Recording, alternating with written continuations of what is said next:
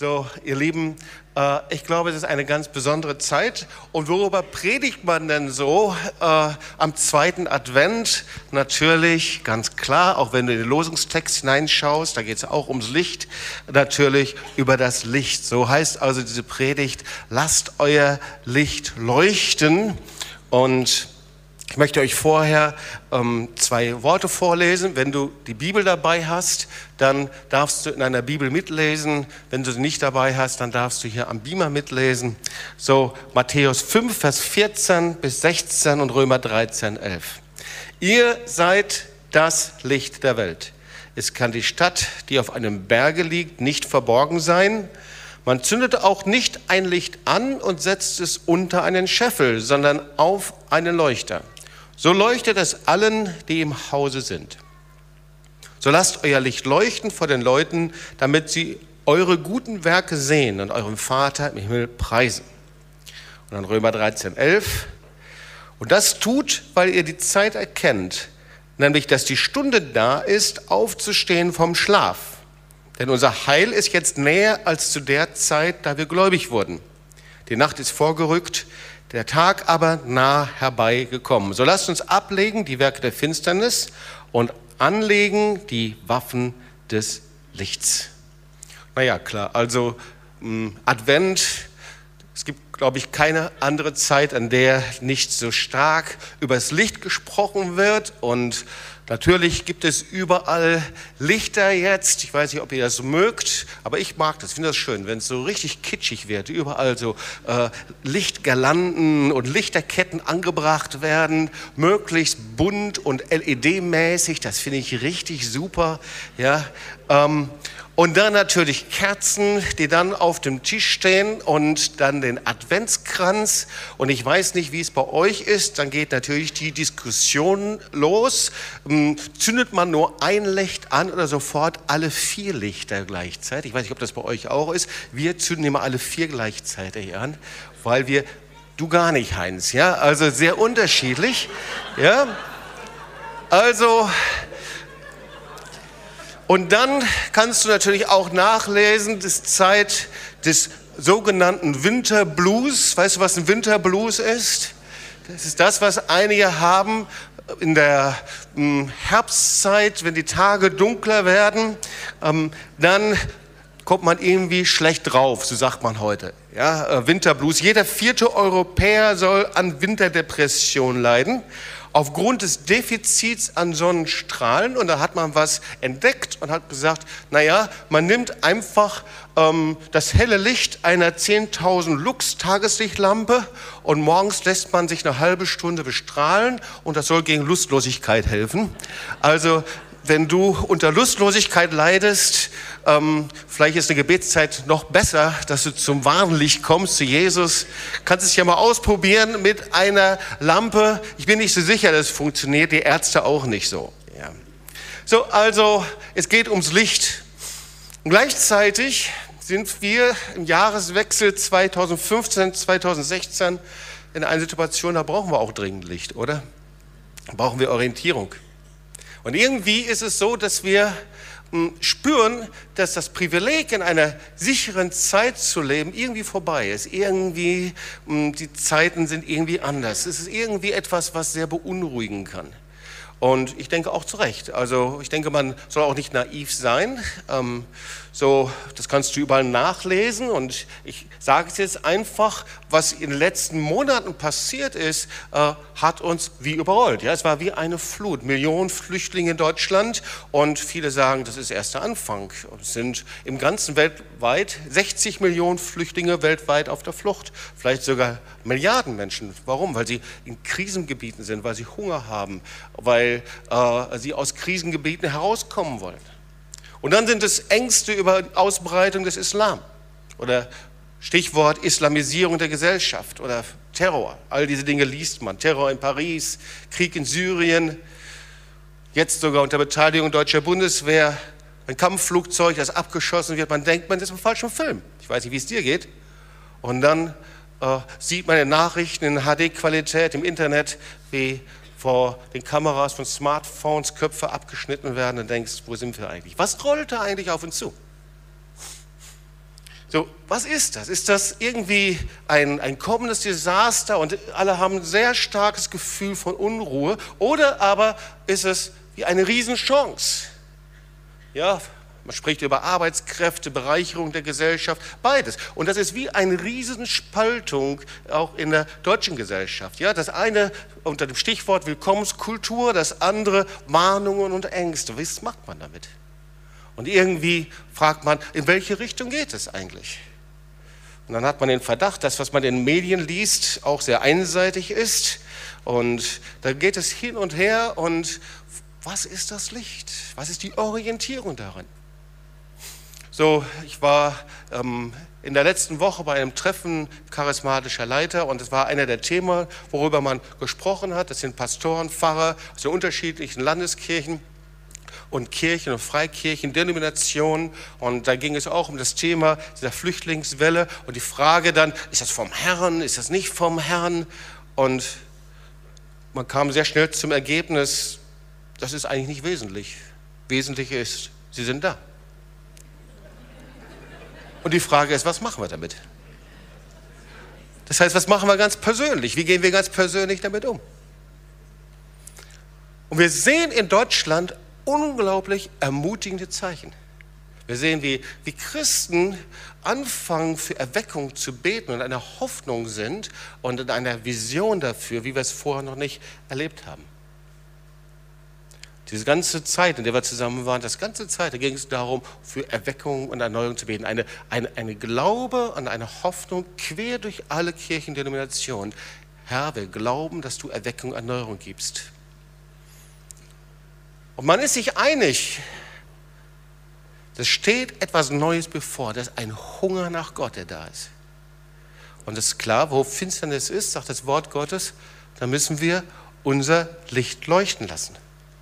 Das heißt, es hat was mit uns zu tun. Das ist nicht einfach so, es kommt oder es kommt nicht, sondern die Frage ist, was machen wir damit? Was macht die Gemeinde? Was machst du damit? Was machen wir damit? Und darum geht es, Matthäus 5, Vers 16. So lasst euer Licht leuchten vor den Leuten, damit sie eure guten Werke sehen und euren Vater im Himmel preisen. Nochmal, Römer 13, 11, die Nacht ist vorgerückt, der Tag aber nah herbeigekommen. So lasst uns ablegen die Werke der Finsternis und anlegen die Waffen des Lichts. Was zu beobachten ist, dass es eine ganz neue Welle des Gebetes gibt in Deutschland. So im Jahr 2000, da gab es diese 24-7-Gebete, die überall anfingen. Da gab es Gebetswächterbewegungen, überall wurde in Deutschland gebetet. Jetzt sehen wir neue Gebetsbewegungen, die sprießen empor. Bis hin zu Gebetstagen, die von mehreren tausend Menschen besucht werden, deutschsprachigen Raum, speziell auch in der Schweiz, die Buße tun und sich beugen und sagen, Herr, erneuere unser Land. Ich hörte von einem Pastor, der auch in diesem Kreis charismatischer Leiter war, der in Düsseldorf ist, hat sechs Gottesdienste an einem Sonntag und ein Gottesdienst speziell für bekehrte Muslims, für Muslims, die sich bekehrt haben. Er sagt, am letzten Wochenende haben sich allein 40 Moslems bekehren und wir schulen sie gerade und wir führen sie in Jüngerschaftsschulen hinein und wir erleben, wie sie einfach in dem Glauben fest werden. Ich höre das überall in Deutschland. Das ist etwas Wunderbares, ihr Lieben. Und das ist die Kraft des Evangeliums. Sag doch mal Amen und klatsch oder mach irgendwas damit, ja?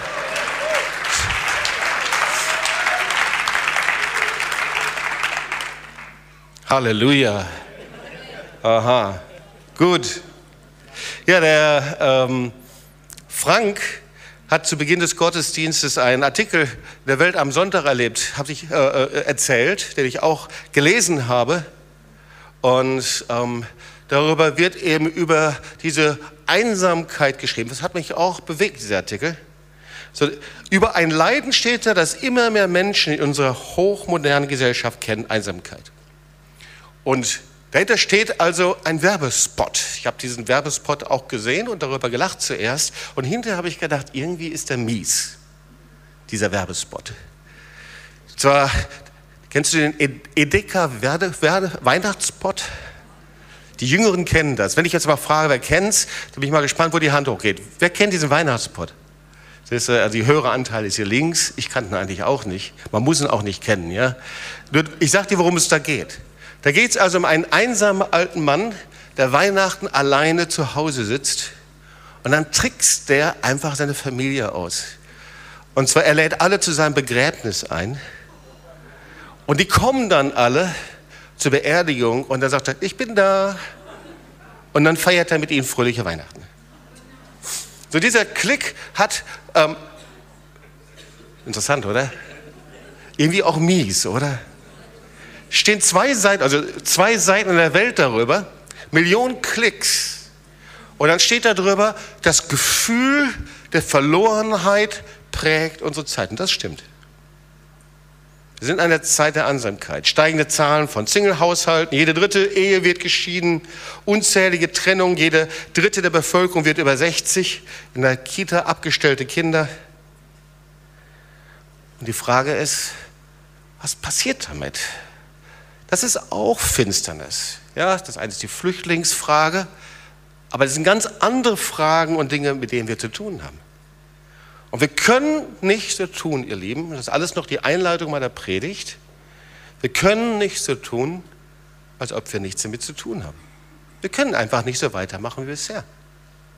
Und ich glaube, das ist die erste Botschaft. Lasst euer Licht leuchten. Ihr könnt nicht so weitermachen wie bisher. Das ist das, was ich höre. Und was werden wir machen? Was werden wir tun? Wie gehen wir damit um, mit diesen Situationen? Und oft ist es so, dass wir so reagieren, wie eben alle Menschen reagieren. Man möchte eben möglichst normal weiterleben. Möglichst das nicht an sich ranlassen. Möglichst den Kopf in den Sand stecken. Möglichst denken, hoffentlich werde ich nicht davon betroffen. Ja, ich lese die Nachrichten und bin voll informiert über all diese Dinge, aber hoffentlich geht es bei mir vorbei. Wenn wir das so tun?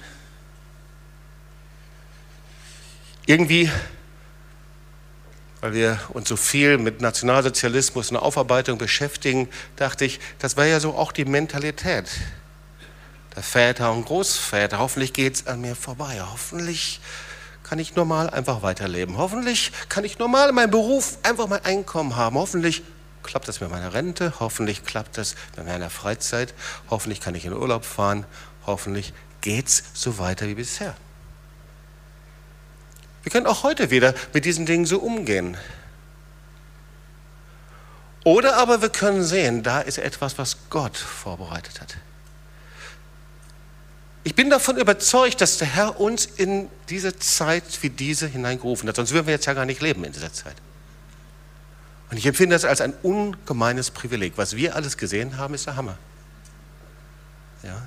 Wir können vom Kalten Krieg erzählen, wir können von erzählen, wie die Mauer gefallen ist, wir können sehen, wie der Herr unsere Nation geheilt hat, wie unsere Nation zu einem Vaterland geworden ist, eine Nation, die wir angefangen haben zu lieben. Wir können davon erzählen, von einem pseudo-arabischen Frühling, der schnell sich in einen Winter verwandelte. Wir können davon erzählen, von einer Zeit, in der auf einmal die ganzen Werte der westlichen Welt, die christlichen Werte, sich verwandeln in säkulare Werte. Gott hat uns in diese Zeit hineingebracht. Nicht einfach nur, um von Anfang bis Ende irgendwie versuchen, unser gutes Leben zu führen. Sondern er sagt, ich habe dich in diese Zeit hineingebracht, weil ich dir zutraue, dass du in dieser Zeit wie ein Kind lebst, ein Kind des Lichts. Lebe als Kind des Lichts, sagt das Wort Gottes. Und wir fangen dann zu verstehen an, dass Gottes einzige Antwort auf eine Nacht, die vorrückt, auf eine Orientierungslosigkeit, auf Hoffnungslosigkeit, die wir überall sehen. Die einzige Antwort, das sind nicht Politiker, nicht Wissenschaftler, keine Journalisten, sind auch keine Antiterrorgruppen, sondern es ist die größte Macht des Universums, und zwar Christen, die ihr Licht nicht verstecken. Die größte Antwort, Christen, die ihr Licht nicht verstecken. Und ihr Lieben, wollen wir uns das Wort gleich mal anschauen. Römer 13, Vers 11. Und das tut, weil ihr die Zeit erkennt, nämlich, dass die Stunde da ist aufzustehen vom Schlaf. Übrigens ist das das einzige Wort, das in diesem Sinne davon spricht, dass es Zeit ist, erweckt zu werden, aufzustehen vom Schlaf, nicht mal eingeschläfert zu werden. Weil das Kennzeichen von vorrückender Finsternis, wie sie auch immer aussieht, Orientierungslosigkeit, Hoffnungslosigkeit, ist geistlicher Schlaf. Merkwürdig, oder? Eigentlich müsste man aufwachen und sagen, jetzt bin ich gerade präsent, aber es ist genau umgekehrt. Das Kennzeichen ist geistlicher Schlaf. Und deswegen sagt Paulus zu den Römern, wacht auf. Versteht ihr nicht? Wacht in eurem Geist auf. Ihr seid diejenigen, die den Unterschied macht. Wandelt, solange ihr das Licht habt, sagt Jesus, Johannes 12, Vers 35, damit euch die Finsternis nicht überfällt. Und dann Matthäus 5, Vers 14. Ihr seid das Licht der Welt. Ich glaube, das ist der Text heute in der Losung. Es kann die Stadt, die auf einem Berg liegt, nicht verborgen sein. Man zündet auch nicht ein Licht an und setzt es unter einen Scheffel, sondern auf einen Leuchter. So leuchtet es allen, die im Haus sind. Ihr seid das Licht der Welt. Ihr macht den Unterschied. Lasst euer Licht leuchten. Aber ich frage mich, was das für ein Licht ist. Welches Licht ist das? Erster Punkt. Zuallererst ist es nicht mein Licht. Es ist nicht dein Licht. Es ist Gottes Licht. Es ist Gottes Licht. Gott ist der Schöpfer vom Himmel und der Erden. Psalm 18, 29. Ich liebe dieses Wort. Ja, du machst hell meine Leuchte. Der Herr, mein Gott, macht meine Finsternis Licht. Psalm 27. Der Herr ist mein Licht. Sag mal, der Herr ist mein Licht. Komm. Sag mal zu deinem Nachbarn, der Herr ist dein Licht. Und dann kommt das nächste Wort. Vor wem sollte ich mich fürchten? Der Herr ist meines Lebens Kraft. Vor wem sollte mir grauen? Und wir sehen hier schon Licht, Furcht. Licht, Furcht. Irgendwie das zwei Dinge, die stehen hier nebeneinander. 1. Johannes 1, Vers 5.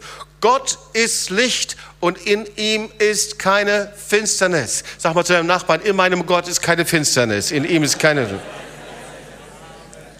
Also das Erste ist es Gottes Licht. Er ist der Schöpfer des Himmels und der Erde. Das Zweite ist, er hat dich zu seinem Bild geschaffen. Das heißt, er hat alle Voraussetzungen in dein Leben, in unser Leben, egal woher du kommst, Norden, Süden, Westen und Osten, egal wie wir aussehen, egal wie Gott uns gemacht hat, er hat alle Voraussetzungen hineingelegt für sein Licht. Und ich vergleiche dieses Mal mit dem Chanukka-Leuchter. Der Chanukka, der stand im Allerheiligsten in seinem Tempel. Ich denke, das passt doch ganz gut heute, oder? Ich lese mal einen Psalm vor, Psalm 8, Vers 4 bis 7. Wenn ich sehe die Himmel deiner Finger Werk, den Mond und die Sterne, also hier auch wieder das Licht, ja, wenn ich das sehe, das du bereitet hast, was ist der Mensch, dass du seiner gedenkst? Und das Menschenkind, dass du dich seiner annimmst. Und jetzt kommt dieser wunderbare Satz. Du hast ihn wenig niedriger gemacht als Gott. Mit, hör mal, das sagt der Herr über dich. Das muss dich begeistern. Sag mal zu den Nachbarn, hör genau zu, das sagt der Herr über dich. Ja? Okay, also jetzt lese ich es nochmal. Du hast ihn wenig niedriger gemacht als Gott. Kannst mal deinen Namen einsetzen, okay? Du hast mich ja, mit Ehre und Herrlichkeit hast du ihn gekrönt. Du hast mich mit Ehre und Herrlichkeit gekrönt. Du hast ihn zum Herrn gemacht über deine Hände Werk. Alles hast du unter seine Füße getan. Das bist du. Also unendlich wertvoll. Ich habe dich unendlich wertvoll gemacht. Ich habe dir alle Voraussetzungen gegeben, Licht zu sein. Und wenn das Licht nicht brennt, dann gibt es Finsternis im ganzen Land. Ich hatte gerade den Vergleich gezogen zum Chanukka-Leuchter. Also Chanukka, der stand da also im Allerheiligsten und er sollte brennen. Das ist seine Funktion. Wenn er nicht brennt, dann war das nicht nur dunkel im Allerheiligsten, sondern dann wurde es dunkel im ganzen Land. Und wir kennen die Geschichte, wir haben sie gerade gehört von dem Chanukka-Leuchter.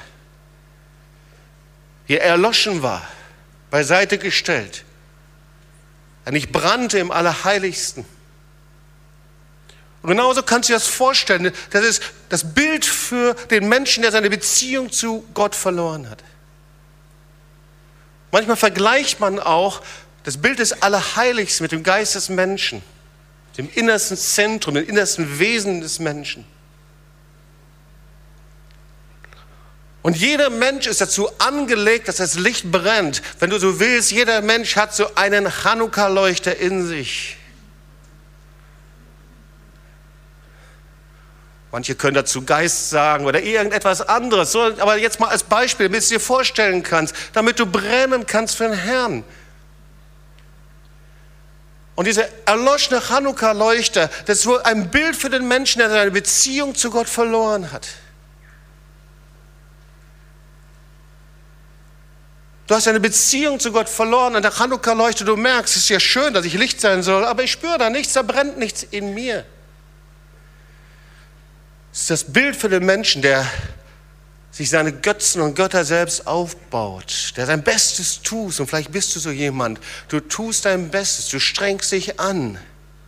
Aber da ist Dunkelheit, da ist kein Licht. Du tust das Beste, bemühst dich in deiner Religion, in deinem Umfeld, in deinem atheistischen Denken, agnostischen Denken oder was auch immer dich bewegt und du glaubst. Glauben musst du es allemal. Aber da ist etwas, was dich in Finsternis hält. Du hast alles in dir, dass es brennen kann. Dieser Chanukka-Leuchte ist in dir. Gott hat es in deinen Geist hineingelegt. Er hat dich nach seinem Bild geschaffen. Aber er brennt nicht. Und das ist die Sünde der Welt, der dich in Finsternis hält. Irgendwie muss dieser Chanukka-Leuchter angezündet werden. Irgendwie muss dein Geist neu geboren werden. Irgendwie muss das Licht angezündet werden. Ja, du hast nach Gott gesucht, du hast dich angestrengt, du hast alles Mögliche, du hast so viele Dinge getan von ganzem Herzen und doch spürst du, das Licht brennt nicht in dir. Der Frieden Gottes ist nicht in dir. Du bist nicht angekommen beim lebendigen Gott. Weil es gibt nur einen, der Finsternis in Licht verwandeln kann. Und das ist Jesus, der Sohn des lebendigen Gottes. Er ist der Einzige, der den Chanukka-Leuchter in dir mit seinem Licht anzünden kann. Er ist der Sohn Gottes, der das Licht Gottes anzündet. Und das musst du wollen. Das Einzige ist, dass du sagst, ja, das will ich. Johannes 8, Vers 12. Da redete Jesus abermals zu ihnen und sprach, ich bin das Licht der Welt. Wer mir nachfolgt, der wird nicht wandeln in der Finsternis, sondern wird das Licht des Lebens haben. Jesus sagt, ich bin das Licht. 12, Johannes 12, Vers 46. Ich bin in die Welt gekommen als ein Licht, damit wer an mich glaubt, nicht in der Finsternis bleibt. Wenn du Jesus in deinem Leben angenommen hast, bist du Licht. Du trägst das Wesen Gottes in dir, seine Herrlichkeit. Paulus sagt es, Epheser 5, Vers 8, denn ihr wart früher Finsternis, nun aber seid ihr Licht in dem Herrn. Lebt als Kinder des Lichts. 1. Thessalonicher 5, Vers 5. Denn ihr alle, sag mal zu deinen Nachbarn, du gehörst auch dazu. Denn ihr alle seid Kinder des Lichts und Kinder des Tags. Wir sind nicht von der Nacht noch von der Finsternis. Also, bei Jesus gibt es keine Nachtmenschen. Halleluja. Was heißt das eigentlich? Kinder des Lichts, dass ein Licht angezündet worden, dass das nur Jesus machen kann. Ich kann es dir sagen. Das heißt, du hast eine Liebesbeziehung zu Jesus. Das ist nicht Religion. Das ist nicht, dass du einen neuen Gesetzeskatalog hast. Einen neuen Katalog von Leistungen, die du erfüllen musst. Und wenn du sie erfüllst, fühlst du dich gut. Wenn du sie nicht erfüllst, fühlst du dich schlecht sondern das Kennzeichen, dass das Licht angezündet ist in dir, ist, dass du eine Liebesbeziehung hast zu Jesus. Ich hatte jetzt in der letzten Woche ein Gespräch mit einem befreundeten Pastor, der sagte Folgendes. Er sagte, so viele Christen leben nicht aus einer Liebesbeziehung zu Jesus. Und er sagte, das ist so ein Drama. Die leben ohne Orientierung und abhängig davon, den nächsten Kick zu bekommen. Und irgendwie sind sie eingeschlafen und eigentlich ist es Religion. Psalm 36, Vers 10. Ein sehr schönes Wort, denn bei dir ist die Quelle des Lebens. Bei dir. Und in deinem Licht. Übrigens, dieser Vers, der zeigt schon auf Jesus. Wir wissen ja, dass das ganze Alte Testament auf Jesus schon hinweist. Bei dir, Jesus, ist die Quelle des Lebens. Jesus sagt das ja von sich selbst. Ein wunderbarer Vers. Und in deinem Licht sehen wir das Licht. In seinem Licht, das heißt in einer Liebesbeziehung zu ihm. Woran erkenne ich eine Liebesbeziehung?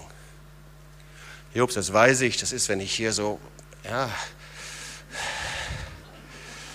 das so spüre in mir. Ja, wenn das so brodelt in mir oder wenn ich, äh, das reicht nicht unbedingt. Eine Liebesbeziehung hat ein anderes Kennzeichen. Das Kennzeichen einer Liebesbeziehung ist die Bereitschaft zur Veränderung.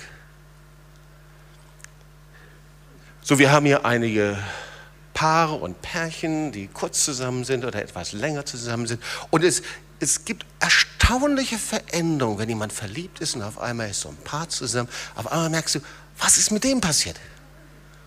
Vorlieben verändern sich auf einmal. Aussehen verändert sich. Zeitprioritäten, wovor sie früher keine Zeit, auf einmal ganz viel Zeit. Zeitprioritäten verändern sich. Auf einmal, man lebt völlig, der Lebensstil verändert sich. Kennt ihr das? Also, wenn ich jemanden liebe, verändere ich mein Leben. Oder umgekehrt, du kannst mir noch so sehr sagen, ich liebe den anderen, und du sagst, ich verändere mich nicht, ich bleibe so, wie ich immer war und ich werde mich niemals verändern. Schlechtes Kennzeichen von Liebe, oder? Ihr Ehepaare, wir haben ja auch einige gestandene Ehepaare in dieser jungen Teenagergemeinde, ja. Kennzeichen von Liebe ist Veränderung. Wenn jemand irgendwie so so eine Betonmauer aufbaut und dann irgendwann sagt, so jetzt, mir bleibt alles so, wie es war und ich werde mich nicht verändern. Schwierig, oder? Kennzeichen von Liebe ist Veränderung. Veränderung meines Zeitablaufs. Ja, eine Liebe zu Jesus verändert meinen Zeitablauf einfach um persönliche Zeit zum Gebet zu haben. Das ist doch ganz klar. Wenn ich Jesus liebe, dann will ich mit ihm zusammen sein. Das ist ein Kennzeichen meiner Liebesbeziehung.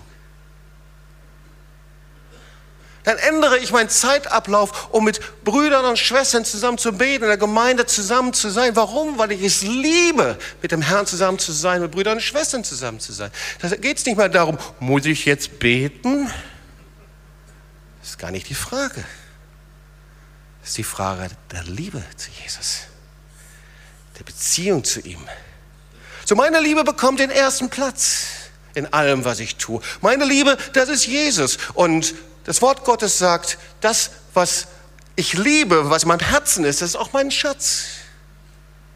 Zeig mir dein Lebensstil und ich sage dir, wen du liebst. Mein Lebensstil verändere ich so, dass es Jesus gefällt, dass ich sage, kann Herr, Gibt mein Lebensstil dir Ehre? Ich verändere mein Aussehen. Wenn ich meine Schritte mit Jesus gehe und dann frage ich irgendwann mal, entweder kann ich so in der Haltung sein und sagen, ist mir doch total egal, was andere von mir denken, ich lasse einfach die Sau raus, oder aber ich sage irgendwann, Herr, gibt das dir Ehre, so wie ich lebe? Meine Prioritäten? Meine Freunde, mit denen ich zusammen bin, gibt das dir Ehre so? Schau mal, eine Liebesbeziehung ist zu erkennen, dass du dich veränderst. Und zwar nicht nur am Anfang deines Lebens mit Jesus, sondern bis zuletzt. Und wenn du noch keine Liebesbeziehung zu Jesus hast, dann will er dir heute begegnen, ganz persönlich. Und der einzige Schritt ist, dass du ihn persönlich einlädst in dein Leben. Dass ihn willkommen heißt. Und dieses persönliche Einladen und Willkommen heißen, das geschieht immer öffentlich. Das hat Jesus immer öffentlich gemacht. Er hat, das, er hat das nie so gemacht, dass er gesagt hat, so jetzt komm mal mit mir in verborgenen Kämmerlein und jetzt möchtest du mir vielleicht nachfolgen, sondern er ist immer hingegangen zur Familie, überall hin, hat gefragt, willst du mir nachfolgen? Und diese Einladung, wenn du Jesus einlädst, dann kommt er und zündet deine Chanukia an, dein Geist an. Die Bibel nennt das, wir werden wiedergeboren zu einem neuen Leben.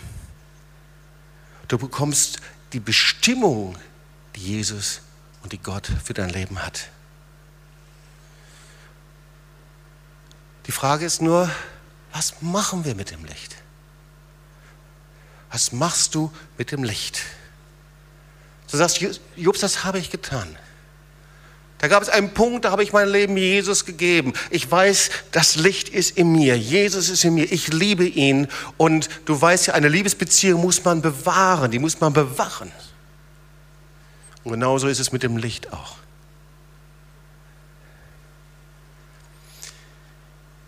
Schau mal, dieses Licht, das leuchtet bei jedem Glaubensschritt, den wir gehen.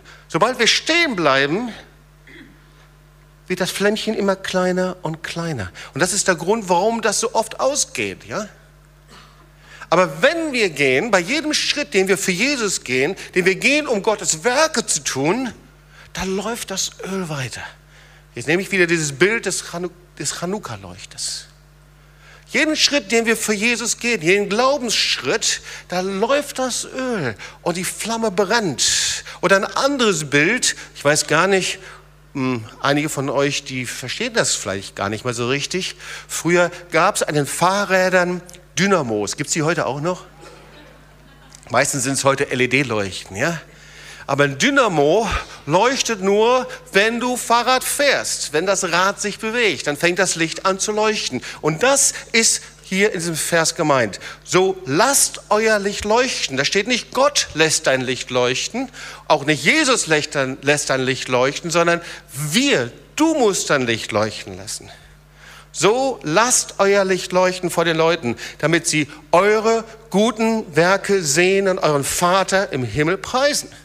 Also, das Licht kannst du verstecken, du kannst es verbergen oder du kannst es leuchten lassen. Es ist also in meiner Hand, es ist in deiner Hand. Es ist in unserer Hand, was wir mit dem Licht machen. Wir können es verstecken aus Gleichgültigkeit oder weil wir um uns selbst kreisen, religiöser Selbstzentriertheit, aus Angst vor Veränderung. Das ist so ein Grund, wir wollen uns nicht verändern, weil Veränderung ist immer Bedrohung für uns. Wir wissen nicht, was kommt da auf uns zu. Viele Menschen haben Angst vor neuen Dingen einfach. Wir können es verstecken. Und ihr Lieben, was wir wissen müssen, ist, dass Angst das Gegenteil ist von Glauben und von Liebe. Völlig das Gegenteil. Angst löscht das Feuer aus. 1. Johannes 4, Vers 18. Furcht ist nicht in der Liebe, sondern die vollkommene Liebe treibt die Furcht aus. Wer kennt dieses Wort? Ja? Das heißt, es ist völlig ein Gegenteil. Angst ist das Gegenteil vom Glaube und von Liebe. 2. Timotheus 1, Vers 7. Denn Gott hat uns nicht gegeben den Geist der Furcht, sondern der Kraft und der Liebe und der Besonnenheit. Die Frage ist nur, was machen wir damit? Irgendwie müssen wir das Licht schützen.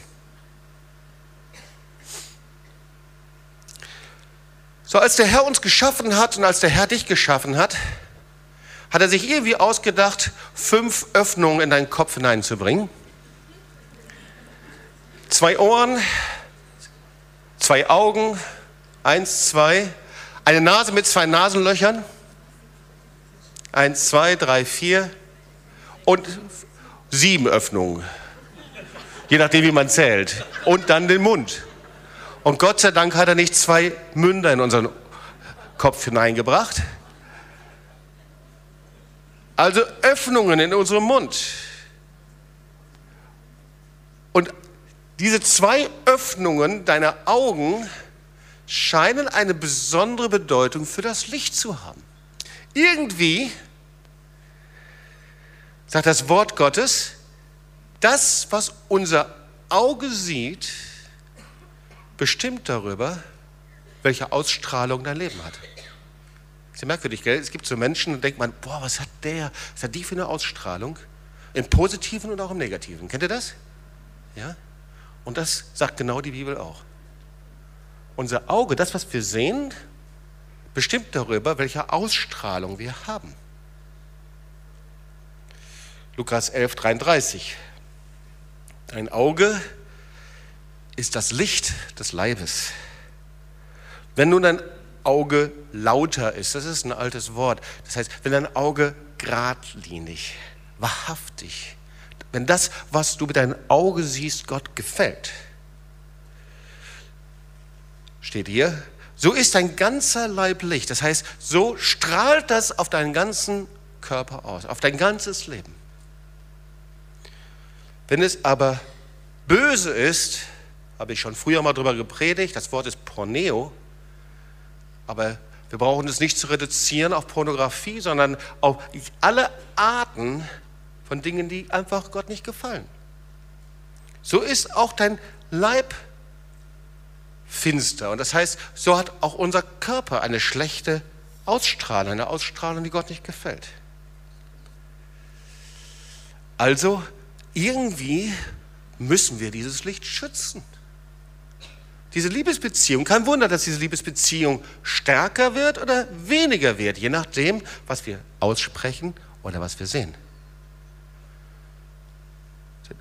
Ein nächster Punkt, den wir verstehen können, ist, dass unser Licht leuchtet, wenn wir die Pläne Gottes verstehen und annehmen können. Das fand ich auch beeindruckend. Ich hörte eine Geschichte von einem Pastor, ich weiß nicht mal genau, woher er kam, ob auf Afghanistan, Iran. Auf jeden Fall, er hat eine Gemeinde hier in, ähm, im Ruhrgebiet in Deutschland. Und er sammelte seine ganze Gemeinde, die aus unterschiedlichsten Nationen kam, und er, predigte über Jesaja 62. Dieses Wort ist uns sehr bekannt. Um Zions willen will ich nicht schweigen und in Jerusalems will ich nicht innehalten. Wir wissen, es geht zuerst um Israel und Jerusalem. Und hier geht es dann auch, wenn wir das Schweigen brechen, dass dann ein Feuer angezündet wird. Und dann über einen Vers, Vers 5, denn wie ein junger Mann eine Jungfrau heiratet, so wird dich dein Erbauer heiraten, einen Bund schließen. Und wie sich ein Bräutigam freut über die Braut, so wird sich dein Gott über dich freuen. Und er predigte über diesen Bund. Und dann sagte er und forderte die ganze Gemeinde auf und sagte, wir wollen uns mit Deutschland vermählen. Gott hat uns hier in die Nation gebracht. Lasst uns einen Bund schließen und uns vermählen mit dieser Nation hier. Dass wir nicht aufhören, hier in diesem Land zu dienen. Das hat mich echt bewegt. Da habe ich darüber nachgedacht und darüber gebetet. Und da kam mir ein Satz, und zwar dieser Satz, wenn du etwas ablehnst, kannst du kein Licht sein. Du kannst für das, was du ablehnst, kein Licht sein. Wenn du dich selbst ablehnst, wie willst du Licht sein? Für deine Vergangenheit, für das, was du bist, wie du lebst, wer du bist, welche Nation du kommst. Wie willst du Licht sein? Was du ablehnst, da kannst du kein Licht sein. Oder aber auch deine Stadt, in der du gerade lebst. Sprüche 11, Vers 11, interessantes Wort. Durch den Segen der Frommen kommt eine Stadt hoch, aber durch den Mund der Gottlosen wird sie niedergerissen. Wir wissen ja, dass in unserem Mund Segen und Fluch ist. Aber wenn ich meine Stadt ablehne, wie kann ich dann Licht sein für sie? Wenn ich sie schrecklich finde und wenn ich mein mein Land ablehne, wie kann ich dann Licht sein? Wenn ich es schrecklich finde und am liebsten ausreisen würde und am liebsten nicht da sein, wie willst du Licht sein? Egal aus welcher Nation du bist. Also unser Licht leuchtet immer da, wenn wir etwas annehmen, Ja sagen, segnen. Unser Licht kann nicht leuchten, wenn wir etwas ablehnen. Dein Licht kann deiner Familie nicht leuchten, wenn du deine Familie ablehnst. Dein Licht kann nicht leuchten, auch nicht zu Weihnachten. Da können alle Kerzen des Tannenbaums, des Weihnachtsbaums können an sein. Dein Licht kann nicht leuchten, wenn du mit Ängsten auf Flüchtlinge reagierst, auf Menschen aus islamischem Hintergrund reagierst. Dein Licht kann nicht leuchten, wenn du auf Menschen reagierst, die anders sind als du, wenn du sie ablehnst. Dein Licht kann nur leuchten, wenn du Ja sagst zu ihnen. Dann kann der Herr dein Licht gebrauchen, um andere Menschen anzuzünden mit dem Licht Gottes, dem Licht Jesu. Und so kommen wir zum vorletzten Punkt. Dein Licht leuchtet, wenn du dich fürs Evangelium nicht schämst.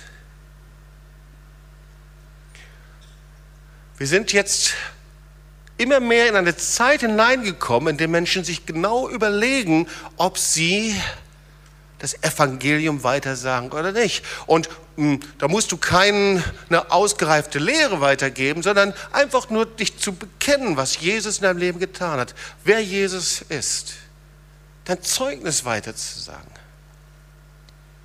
Und darüber spricht Paulus. Paulus lebte auch in so einer Zeit, so einer Zeit des Synkretismus, der Ablehnung Christen wurden verfolgt, sie wurden verklagt, dass sie Kinder schlachten und Gerüchte und lauter schreckliche Dinge, die erzählt wurden. Und da sagt er zur Gemeinde in Rom, denn ich schäme mich des Evangeliums nicht. Denn es ist eine Kraft Gottes, die selig macht alle, die daran glauben, die Juden zuerst und ebenso die Griechen. Und Jesus legt noch einen drauf. Er hat das noch schärfer gesagt. Wer sich aber meiner und meiner Worte schämt unter diesem abtrünnigen und sündigen Geschlecht. Ja, ich meine, also hier steht nicht, wer sich meiner und meiner Worte schämt in der Gemeinde, sondern sich schämt bei Menschen, die gegen Gott stehen, die gegen Jesus stehen und darüber spotten. Wer sich dort meiner und meiner Worte schämt, dessen wird sich auch der Menschensohn schämen, wenn er kommen wird in der Herrlichkeit seines Vaters mit seinen heiligen Engeln. Anscheinend nimmt das Jesus sehr genau mit unserem Zeugnis, mit unserer Geschichte, mit dem, wer wir sind. So genau, dass er hinter, wenn er wiederkommt, mit uns darüber sprechen wird, wie wir mit dem Evangelium umgegangen sind, ob es wirklich die Botschaft war. Und ihr Lieben, aus einer Liebesbeziehung ist, dass ich einfach Zeugnis gebe, erzähle, predige, zur Zeit und zur Unzeit. Du musst nicht den Heiligen Geist fragen, Herr, ist es dran? Es ist immer dran, Zeugnis zu sein und Licht zu sein. Dein Licht leuchtet, wenn du weißt, dass dein Leben den Unterschied macht. Und so komme ich zum letzten Punkt. Ich bin davon überzeugt, dass die Zeit, in der du einfach so deine Zukunft planst für die nächsten 20, 30 Jahre, so deine Karriereplanung machst und deine, deine Einkommensstufen planst, diese Zeit ist vorbei. Ich glaube, wir sind in einer Zeit, in der der Herr prophetische Weisung und Orientierung gibt in der Gemeinde. Und der Herr Menschen sucht, die sagen, Herr, gebrauche mich. Ich schaue nicht auf andere, auf irgendjemanden, sondern ich möchte, dass du mich gebrauchst in dieser Zeit. Schau mal, Josef wurde vom verurteilten Kriminellen zum zweiten Mann Ägyptens. Weißt du das? Der war vorher im Gefängnis. Da gab es den Daniel der wurde vom Gefangenen zum Berater für die Regierung. Interessant, oder? Dann Esther. Esther wurde zur Schönheitskönigin, zur Queen of the Beauty, ja? die Schönheitskönigin der damaligen Zeit. Und die wusste genau, was sie damals zu tun hatte. Sie wusste, ich bin in dieser Zeit berufen. Die Frage ist, was hatten alle gemeinsam? Was hatten sie gemeinsam? Ich kann es dir sagen. Sie hatten ihre Angst überwunden und sie hatten sie ausgetauscht mit Kühnheit und Glauben. Das macht den Unterschied. Sie hatten ihre Angst überwunden und hatten sie getauscht mit einer Kühnheit des Glaubens. Manche sagen Glaubensmut, Glaubenskühnheit. Das ist mit dem Vers gemeint. So lasst euer Licht leuchten vor den Leuten, damit sie eure guten Werke sehen. Lasst euer Licht leuchten, damit sie eure guten Werke sehen. Eurem Vater in Himmel preisen. Das heißt aber, da musst du was machen. Da müssen wir was machen. Die Frage ist, willst du das? Da, wo du arbeitest, da, wo du bist. Willst du das in deinem Leben? Da, du kannst dich einrichten auf die Normalität und auf deine nächsten Wachstumskurven oder du kannst dich darauf einrichten, Licht zu sein. Und überall, wohin ich höre, spricht der Herr das aus. Höre ich das? Lass dein Licht leuchten. Gemeinde, lass dein Licht leuchten. Wenn du nicht, wer dann sonst? Komm heraus aus Angst, aus Furcht und tausche es mit einem Glauben, mit einer Kühnheit. Das fängt ganz praktisch an, ihr Lieben, vor Weihnachten. Wir können Weihnachten reingehen und unsere Weihnachten planen in unseren Familien. Oder aber du kannst mal deine Türen öffnen und schauen, wer wird denn da sein? Wo sind denn die Einsamen dieser Welt? Wo sind die Leute, die einfach Licht brauchen, Gemeinschaft, Beziehung brauchen?